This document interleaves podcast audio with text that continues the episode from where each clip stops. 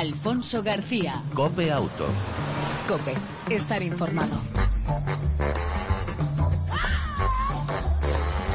Hola, ¿qué tal? ¿Cómo estás? Bienvenido una semana más a este tiempo de radio dedicado al mundo del motor, tanto en las dos como en las cuatro ruedas. Ya sabes, cada semana en esta entrega de Copia Auto te ofrecemos información, actualidad, opinión y entretenimiento durante aproximadamente 35 minutos. En el control técnico, todo lujo, nuestro copiloto y motero de pro, Pedro Díaz Aguado, al volante y sin más, arrancamos el saludo de Alfonso García.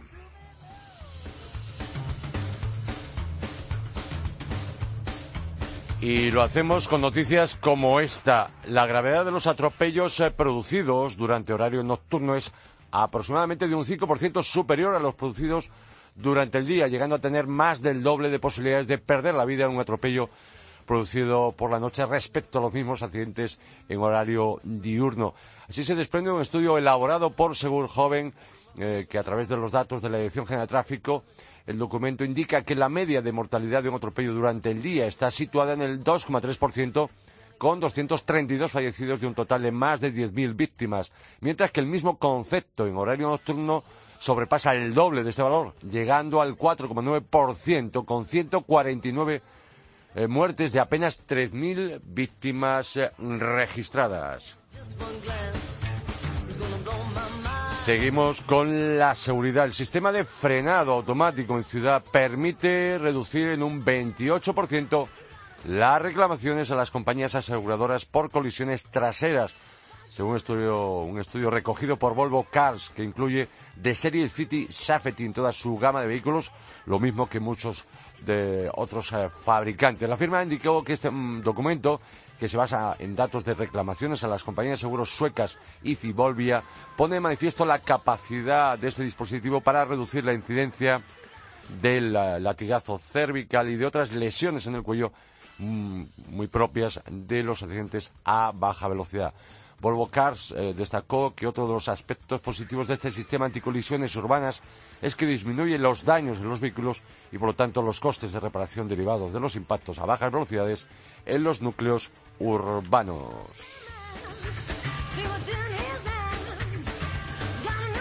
Y los coches diésel que concentran el 67% de las matriculaciones, al sumar 217.000 unidades en, en el periodo que va de año frente a los 109.000 vehículos de gasolina.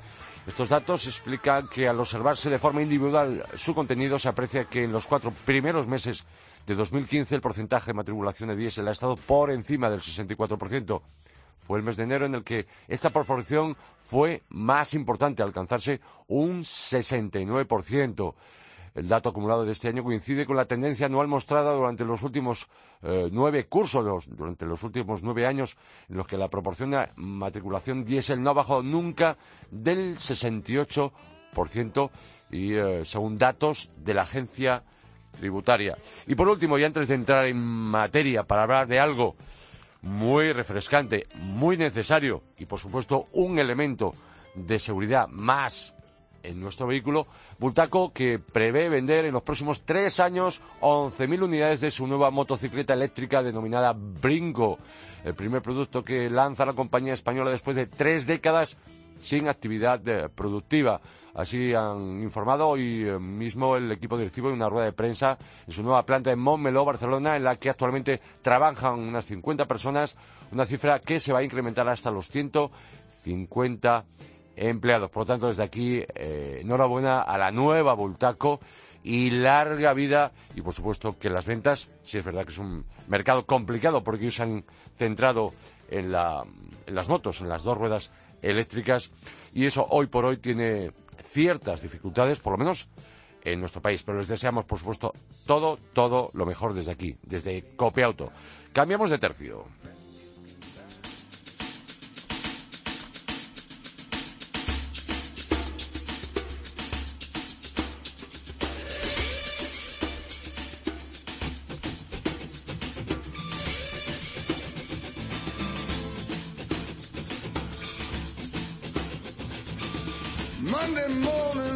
Buen uso y mantenimiento del aire acondicionado de tu coche, esto que te vamos a contar te interesa porque eh, nos acordamos de él solo cuando llega el calor. Ramón Caballero, director de marketing de Valeo Service España. Buenas tardes, bienvenido a Cope Auto, ¿cómo estás? Buenas tardes. Muy Eh, bien. Me alegro muchísimo. Ramón, ¿cuáles son los síntomas, eh, así a bote pronto, de un mal funcionamiento del sistema de aire acondicionado de nuestro vehículo? Bueno, pues básicamente, el- lógicamente, el principal síntoma es que no sale aire frío por los aireadores, es el principal síntoma. Aunque es verdad que también eh, puede ser que salga frío, pero no el suficiente caudal, lo cual mm, sería cuestión de algún otro problema, o bien del, del electroventilador, o, o que el filtro de habitáculo está colmatado. Y por último, puede haber un síntoma también por otros problemas, que haya ruidos extraños o un funcionamiento que sea aleatorio, intermitente, por alguna avería de alguno de los componentes. Eso, básicamente son esos tres puntos. Incluso podría ser el, el- el mal olor. También es verdad que tenemos un mal funcionamiento con mal olor, sí, porque se ha producido, se ha quedado humedad en el evaporador, el evaporador está en mal estado y, claro, el aire acondicionado, todo el sistema de aire acondicionado evaporador genera humedad, si no se evacúa ese agua, pues provoca bacterias y por tanto malos olores. Efectivamente también puede ser otro síntoma, sí. Entonces, ¿qué pasa si no sale frío, si no enfría, si no sale frío por ese caudal de, de aire? Bueno, la- la- lo principal que notamos en el habitáculo, que eso es obvio, es que tenemos una incomodidad en los días más calurosos y tenemos que buscar una solución si queremos tener el vehículo a punto para el verano. Eh, por otra parte también, y es un tema que muchas veces no se piensa, el tema de que no salga frío por el sistema de climatización, eh, lo que va a afectar también es eh, ese calor va a afectar, a la fatiga de la conducción y por tanto eh, es un punto importante que afecta a la seguridad en el vehículo y puede ser incluso causa de accidentes, esa fatiga por conducir en esas condiciones tan, tan extremas y de calor que además tenemos en nuestro país. ¿Cada cuánto tiempo se debería, deberíamos revisarlo? Vamos a ver, esto es una muy buena pregunta porque al final el circuito, digamos, frigorífico que lleva el sistema, el circuito termodinámico, es parecido al que llevamos en la nevera, que eso no se hace nunca mantenimiento de una nevera. Realmente el mantenimiento del filtro de habitáculo hay que tener mucha precaución de sustituir periódicamente y antes de que empiece el calor el filtro de habitáculo, porque si no lo cambiamos y está colmatado, lo que va a originar es que no sale ventilación, no sale aire al habitáculo y, y nos va a- a- a- a impedir que tengamos una temperatura correcta en el habitáculo. Además, si no lo cambiamos, normalmente con el tiempo acabaría quemándose el electroventilador del habitáculo y tendríamos una avería de más coste. Por otro lado, eh, no es malo verificar el circuito, el periódicamente el correcto funcionamiento del, del circuito en cuanto a rendimiento en un taller especializado, cada año o cada varios, cada dos, tres años, aunque normalmente el circuito no hay que abrirlo si funciona bien. Ahora bien, eh, también es importante mencionar aquí que en caso de que hayamos tenido un golpe o una intervención en que haya habido que sustituir alguna pieza del circuito, siempre es obligatorio cambiar el filtro deshidratante que va metido dentro de lo que es el bucle donde va el, el circuito de, de climatización. Porque si no, sí tendremos problemas de averías por humedad dentro del circuito. Entonces, el mantenimiento básico sería ese, el filtro cada año Sí, y hemos comentado también revisar eh, lo que es el, eh, el circuito como tal. Sí, eh, no es malo, no es malo eh, hacer una revisión técnica, pues cada dos años, oye, para ver que el rendimiento es bueno y eh, ver una eventual una eventual avería que se haya producido. Pero si nos sale frío, realmente eso no habría que tocarlo. Es muy curioso también porque hay una sensación en el mercado a nivel general de que el mantenimiento del filtro es la carga del aire acondicionado en la época de, de verano y se anuncia en muchos Mm, sitios y tal. sí. Realmente, eh, como decía, es como la nevera. La carga del aire acondicionado, eso, si hay que necesita una carga de gas o del R134, o del Sí. fluido que lleva, eso es porque ha habido una fuga. Ajá. Y si hay una fuga, porque hay una avería. Entonces, si, si solo hacemos la carga y no arreglamos la, la fuga, al poco tiempo va a pasar lo mismo. Puede pasar en seis meses o un año, pero eh, cuando hay una carga, cuando hay necesidad de carga es porque hay una fuga y por tanto hay que, hay que revisar esa posible avería. Además, a la larga, si mantenemos, si revisamos eh, periódicamente el, el sistema de aire acondicionado de nuestro coche, a la larga, obviamente, vamos a evitar averías y, por supuesto, eh, mayor desembolso económico. Totalmente de acuerdo, claro, porque las averías son bastante costosas. ¿eh? Un circuito Sí. de aire acondicionado, sobre todo la parte de compresor o una intervención en un evaporador, eh, son intervenciones bastante costosas. ¿eh? Y em, se debe, pues son todas las cuestiones que mucha gente sorprende, a muchísima gente, a gran parte de los usuarios de vehículos a motor, sorprende. Cuando les dices que obviamente fuera del verano también se puede utilizar, se puede dar a la tecla de aire acondicionado, se puede colocar el climatizador y no pasa nada. Claro que sí. De hecho, de hecho, eh, no es que no pase nada, es que en época de invierno de clima frío podemos sufrir en el coche, sobre todo al subirnos al coche que ha estado aparcado durante mucho tiempo, un empañado de todas las lunas del vehículo y en ese momento el conectar el aire acondicionado lo que nos va a ayudar es a producir un desempañado muy rápido de los cristales, que de otro modo sería más complejo, lo cual también eh, va directamente ligado a visibilidad y por tanto a seguridad. Pero, mucha gente piensa, primero, por un lado, porque obviamente le va a incrementar un poco el consumo, y dos, no entiende que piensa que le va a salir aire frío cuando dé a ese sistema.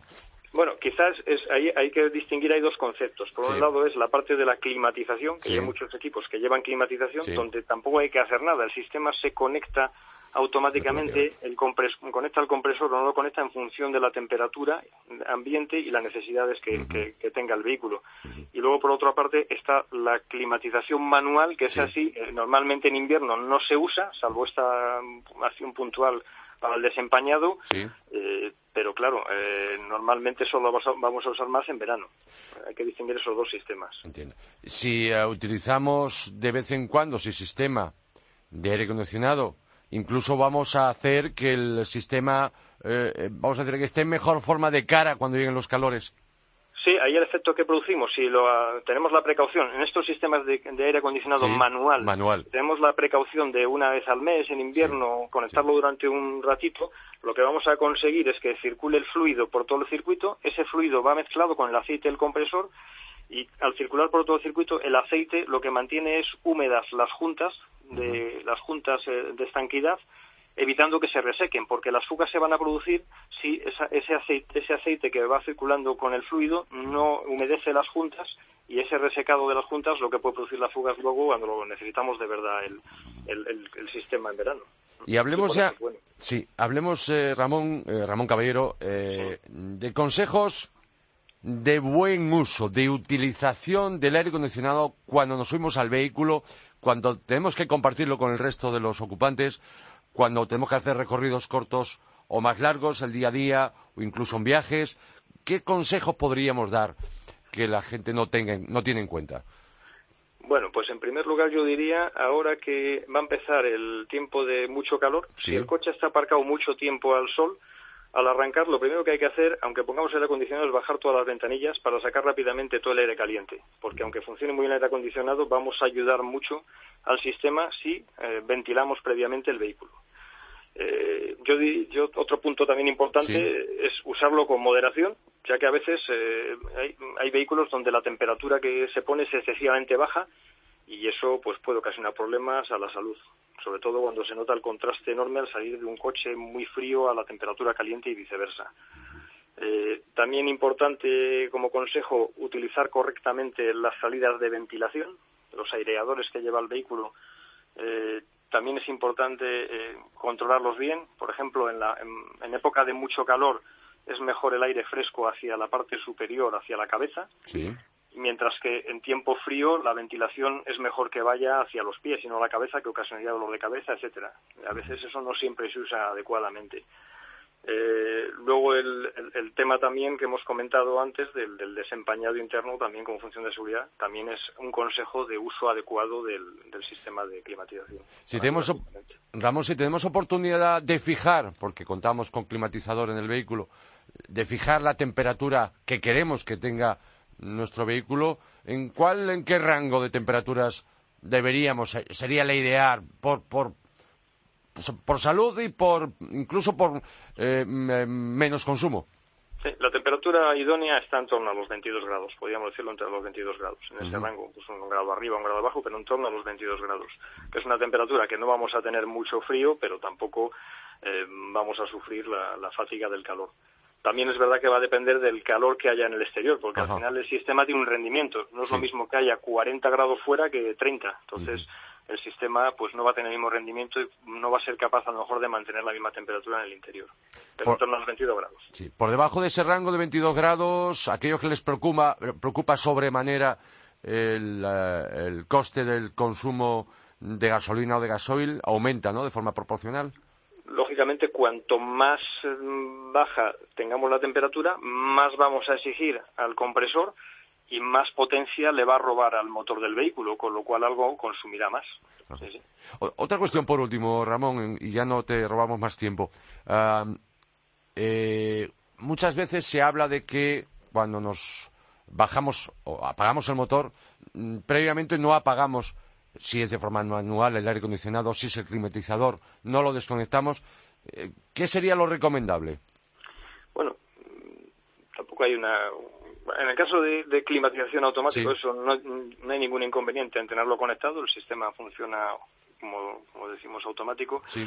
En el caso del, del sistema manual y sobre todo para vehículos de mucho tiempo, pues no es malo tenerlo desconectado a la hora de arrancar el vehículo de cara a que cuando arranques el vehículo el arrastre del motor de arranque no tenga que arrastrar también al, al compresor. Y luego una vez que arranca el vehículo ya conectaríamos el, el- el aire acondicionado y por tanto el compresor ya eh, quitando sobreesfuerzos al, al motor de arranque. Pues Ramón Caballero, director de marketing de Valeo Service España. Yo no sé si habrá quedado algún consejo o alguna recomendación en el tintero que pudiera dar a los oyentes de Copiauto.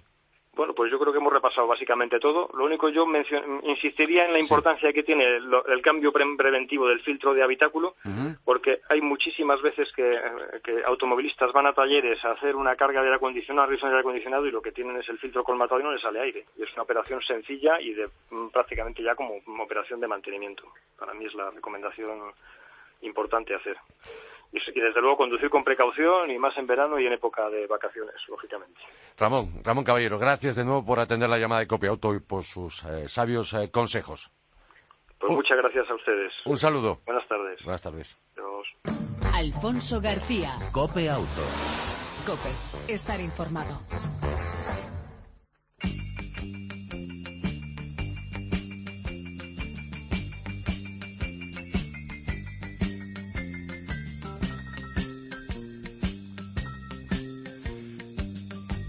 Pedro, amigo, fíjate en este dato. Se estima que por nuestras calles y carreteras circulan más de 300.000 vehículos con neumáticos usados. Y es que tres de cada cuatro accidentes causados por los neumáticos usados, eh, en este caso por los neumáticos, las investigaciones revelan que las cubiertas estaban usadas, eran de segunda mano, por así decirlo. Para saber más datos de esta cuestión y de este informe, Raúl Gutiérrez, director de comunicación de Continental Neumáticos. Buenas tardes, bienvenido a Copeauto. Hola, buenas tardes, Alfonso. Eh, Raúl, en vuestra compañía habéis realizado, como decía, un estudio de entrevistas que recoge conclusiones como prohibir su venta. Sí. Bueno, prohibir su venta, efectivamente, eh, bueno, es uno de los datos que arroja Sí. el estudio. Fue un estudio que realizamos eh, en, época estival eh, y, bueno, hemos visto que efectivamente entre el estudio que se ha realizado entre los profesionales del sector y de y, bueno, tanto prensa como, como profesionales y, diferentes asociaciones eh, nos, nos dicen eh, un 40% de los encuestados eh, serían partidarios de prohibir la venta del, del neumático de segunda mano. Es uno de los datos del estudio. Pero hay muchos más en, en Internet, neumáticos usados, es decir, que arroja un resultado de más de dos millones de, De búsquedas. de búsquedas. Sí, sí, efectivamente es uno.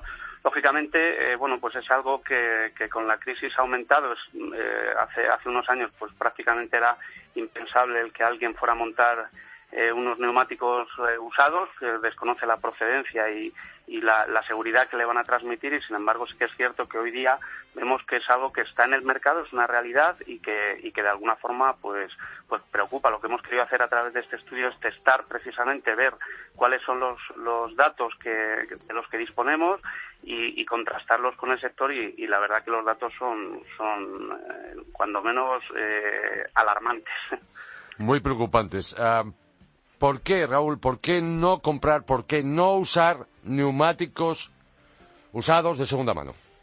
Bueno, pues principalmente porque hay que empezar diciendo que el neumático es un, es un elemento de seguridad activa del vehículo. Es decir, es la única, la única pieza del vehículo que nos mantiene eh, sujetos a la carretera. Todos sabemos que cuando hay una pérdida de adherencia, automáticamente, por un aquaplaning o porque, o porque el neumático está en mal estado, pues automáticamente podemos sufrir un accidente. Entonces, eh, eh, ¿por qué no, no adquirir o por qué no comprar neumáticos usados? Pues porque no sabemos cuál es la procedencia de esos neumáticos, no sabemos cuál es el uso que se le ha dado a esos neumáticos, no sabemos cuáles son los posibles daños que han podido eh, sufrir esos neumáticos y, por tanto, no tenemos garantía de seguridad de, nuestro vehículo y de las personas que van con nosotros. Básicamente esas son las, las razones. Podríamos hacer un paralelismo, decir que de alguna forma con los zapatos, por ejemplo, si nosotros tuviéramos que utilizar el zapato de otra persona, aun utilizando la misma talla, difícilmente adaptaría nuestro pie por morfología al de la otra persona, es decir, andaríamos mal. Sí, esto, efectivamente, esto es algo que es, que es así. Cada uno gasta, cuando uno compra unos zapatos nuevos, pues lógicamente la suela está recta, está, está bien, y luego en función de cómo cada uno ande, pues los va gastando de una forma. Si, si uno se pone los zapatos de otro, pues automáticamente siente que hay algo raro, y ese algo raro es precisamente el desgaste que ha hecho. Este paralelismo lo podemos llevar perfectamente al, al neumático y, al, y, al, y a, los, a los vehículos. Es decir, dos mismos vehículos exactamente iguales con las mismas condiciones y con las mismas características en función de la conducción que hagamos y en función de la, del, tipo de vía que utilicemos, de las presiones y de muchos otros, eh, de muchos otros componentes, eh, desgastan los neumáticos de distinta forma. Por tanto, eh, imagínense otros neumáticos que han ido montados en distinto vehículo del nuestro. Hay otro dato que recogéis en este informe y es que decís que los coches, los vehículos de más de 10 años, que son eh, no voy a decir mayoría en nuestro país, en nuestro parque, pero casi, eh, seis de cada diez los usan. Sí, efectivamente. No podemos decir mayoría, como bien has dicho, pero sí que es verdad que es la, edad media de nuestro parque. Eh, el parque ha ido, ha ido envejeciendo a lo largo de los, de los años, eh, se, se, están matriculando menos coches y alargamos la edad de los, de los mismos. Por lo tanto, es la, es la edad media. Y seis de cada diez eh, conductores de vehículos o propietarios de vehículos de más de diez años eh, utilizan o al menos buscan eh, la opción del neumático usado, el neumático de segunda mano. Así es. conclusión, podríamos decir que en este caso el refrán habitual de lo barato sale caro y además es muy peligroso. Sin duda, lo barato sale caro y es peligroso y además hay que tener en cuenta que, que muchas veces claro buscamos y es lógico en, la, en, el entorno en el que nos, que nos movemos buscamos una oferta de precio pero también me gustaría decir y creo que este es un, es un medio para, para, para decirlo que fabricantes como Continental eh, tenemos una oferta de marcas un portfolio de marcas lo suficientemente amplio para cubrir las distintas necesidades y al final si uno ve el precio del neumático de segunda mano y lo compara con una de nuestras segundas o terceras marcas, eh, teniendo en cuenta que el desgaste del dibujo es mucho es mucho mayor en el, en el caso de un neumático de segunda mano, pues al final puede salir incluso más caro comprar un neumático de segunda mano que comprar un neumático nuevo de una segunda o tercera marca. Por tanto, eh, yo creo que eso hay que tenerlo en cuenta también a la hora de decidir el, comprar uno, de estos neumáticos. Y además hoy en día incluso hay eh, financiación, hay descuentos, hay mil posibilidades que aun siendo un elemento, obviamente, no barato, pero sí es verdad que las ventajas en los últimos años eh, para financiar, para poder montar neumáticos nuevos en nuestro vehículo son mayores. Sí, de hecho, bueno, pues eh, por distintas eh, distintas redes de talleres o incluso, bueno, pues eh, se puede conseguir ofertas y financiación, pero bueno, yo creo que al final lo más importante de todo es que el usuario se deje se deje aconsejar, se deje asesorar por un profesional, por alguien que realmente es un profesional, en este caso estamos hablando de neumáticos, pues del, del, sector del neumático y en nuestras páginas web, en nuestra página web, pues, por no nombrar otras, pues bueno, pues tenemos localizadores de talleres por toda España donde hay un profesional que va a asesorar al cliente y le va a hablar de las ventajas y los inconvenientes que puede tener y le va a hacer una oferta completa eh, y que se ajuste a las necesidades sin tener que recurrir al, neumático de segunda mano que, como digo, mm, como, como poco es, eh, podría ser incluso peligroso el, el, utilizarlo. Entonces, como conclusión, podríamos decir, y volviendo a ese arranque en el informe, un porcentaje importante de profesionales, incluso incluidos eh, periodistas del motor, obviamente vosotros dais la información. Yo no sé si el, sector del neumático en este país o a nivel europeo está por la venta eh, que sea ilícita, es decir, por prohibir la venta de un neumático usado.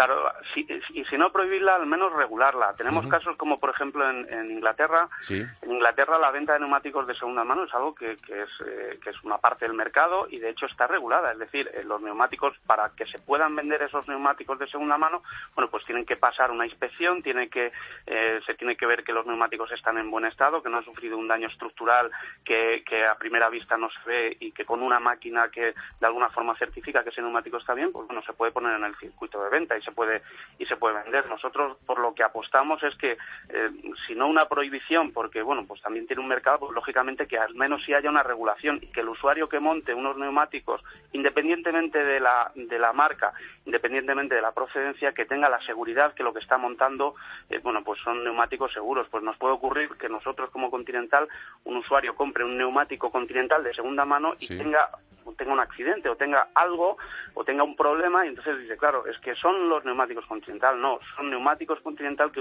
usted ha adquirido con un daño previo eh, de otro vehículo. Entonces, abogamos por porque se porque se regularice de alguna forma el, este mercado. Entiendo. Pues eh, Raúl Gutiérrez, director de comunicación de Continental Neumáticos, yo no sé si queda algo más que apuntar. No, básicamente yo creo que, que eso, eh, alertar un poco, bueno, pues de la de los peligros que, que, puede entrañar el montar este tipo de, neumáticos y, insisto, que, el, usuario se deje asesorar por, por el profesional que, le asesorará y le, dará la oferta que, espera. Pues muchísimas gracias de nuevo por atender la llamada de Copia Auto y hasta la próxima. Un saludo. Gracias, un saludo. Gracias. Buenas tardes. Buenas tardes.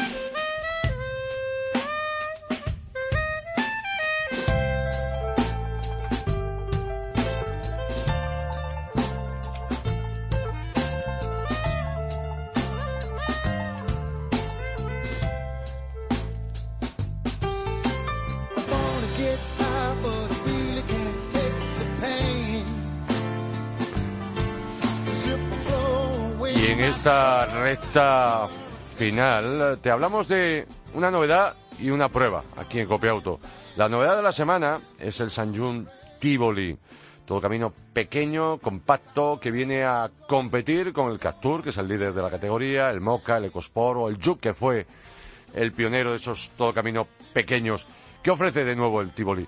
Eh, espacio ocupante es notable, cuenta con el maletero de mayor capacidad de sus rivales, mayor que los mencionados. Climatizador, colores carrocería bitono, dirección regulable en dureza, aviso gráfico de ángulo de giro, navegador tontón de fábrica y puerto HDMI, siete airbags, incluido el de eh, rodilla del conductor, y seis colores a elegir para el cuadro de instrumentos.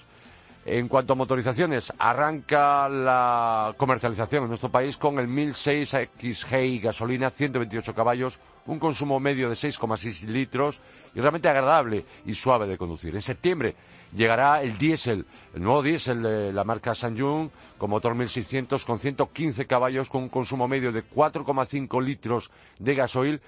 En ambos se puede optar por caja manual de 6 marchas u opción la nueva caja automática de 6 marchas. También la opción en el nuevo Tivoli, cosa que no es habitual en los todocaminos pequeños, es el optar por el 4x2 o el 4x4, tracción integral. Si es verdad que el 90% de las ventas de este San John Tivoli serán de 4x2. Recordemos, es un todo camino familiar y urbano. Los precios de tarifa sin PIBE y sin la promoción, que por cierto de lanzamiento es de 1.000 euros, pero repito, precios tarifa puro y duros, también atractivos. El más barato, 4x2 de gasolina desde 14.900 euros y uh, el diésel desde 18.000 euros.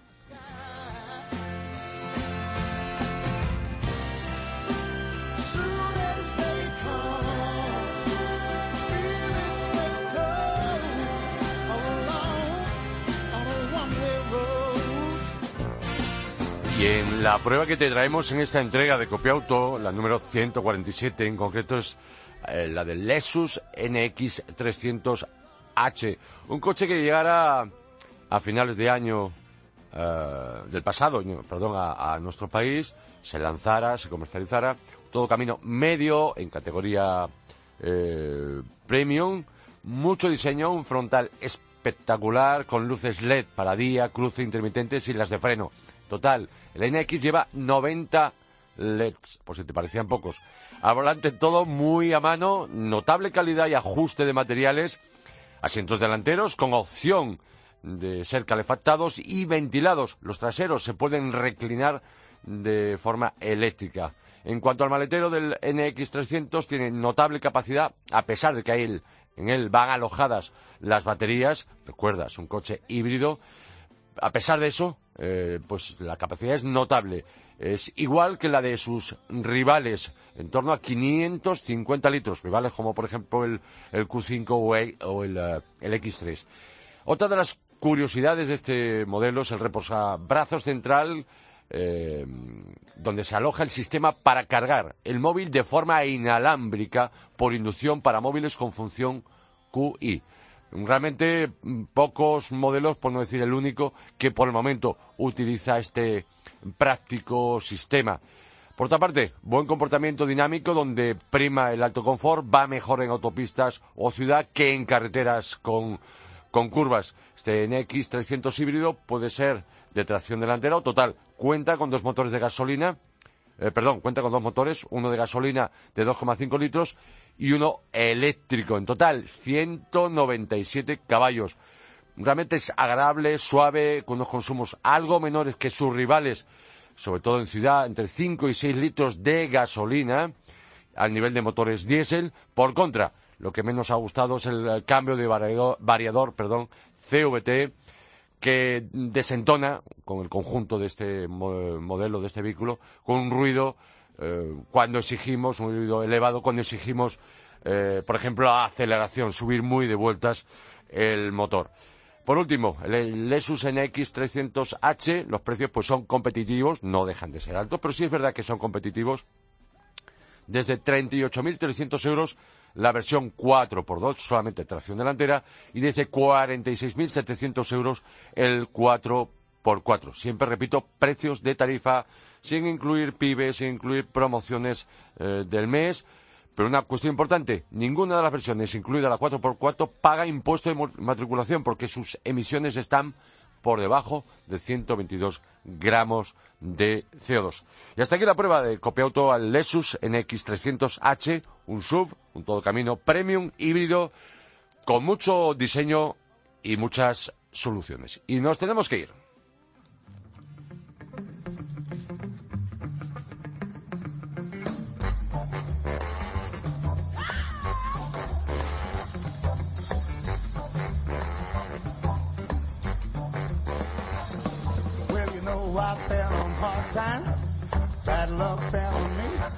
En el control técnico, de nuevo, todo un lujo. Pedro Díaz Aguado.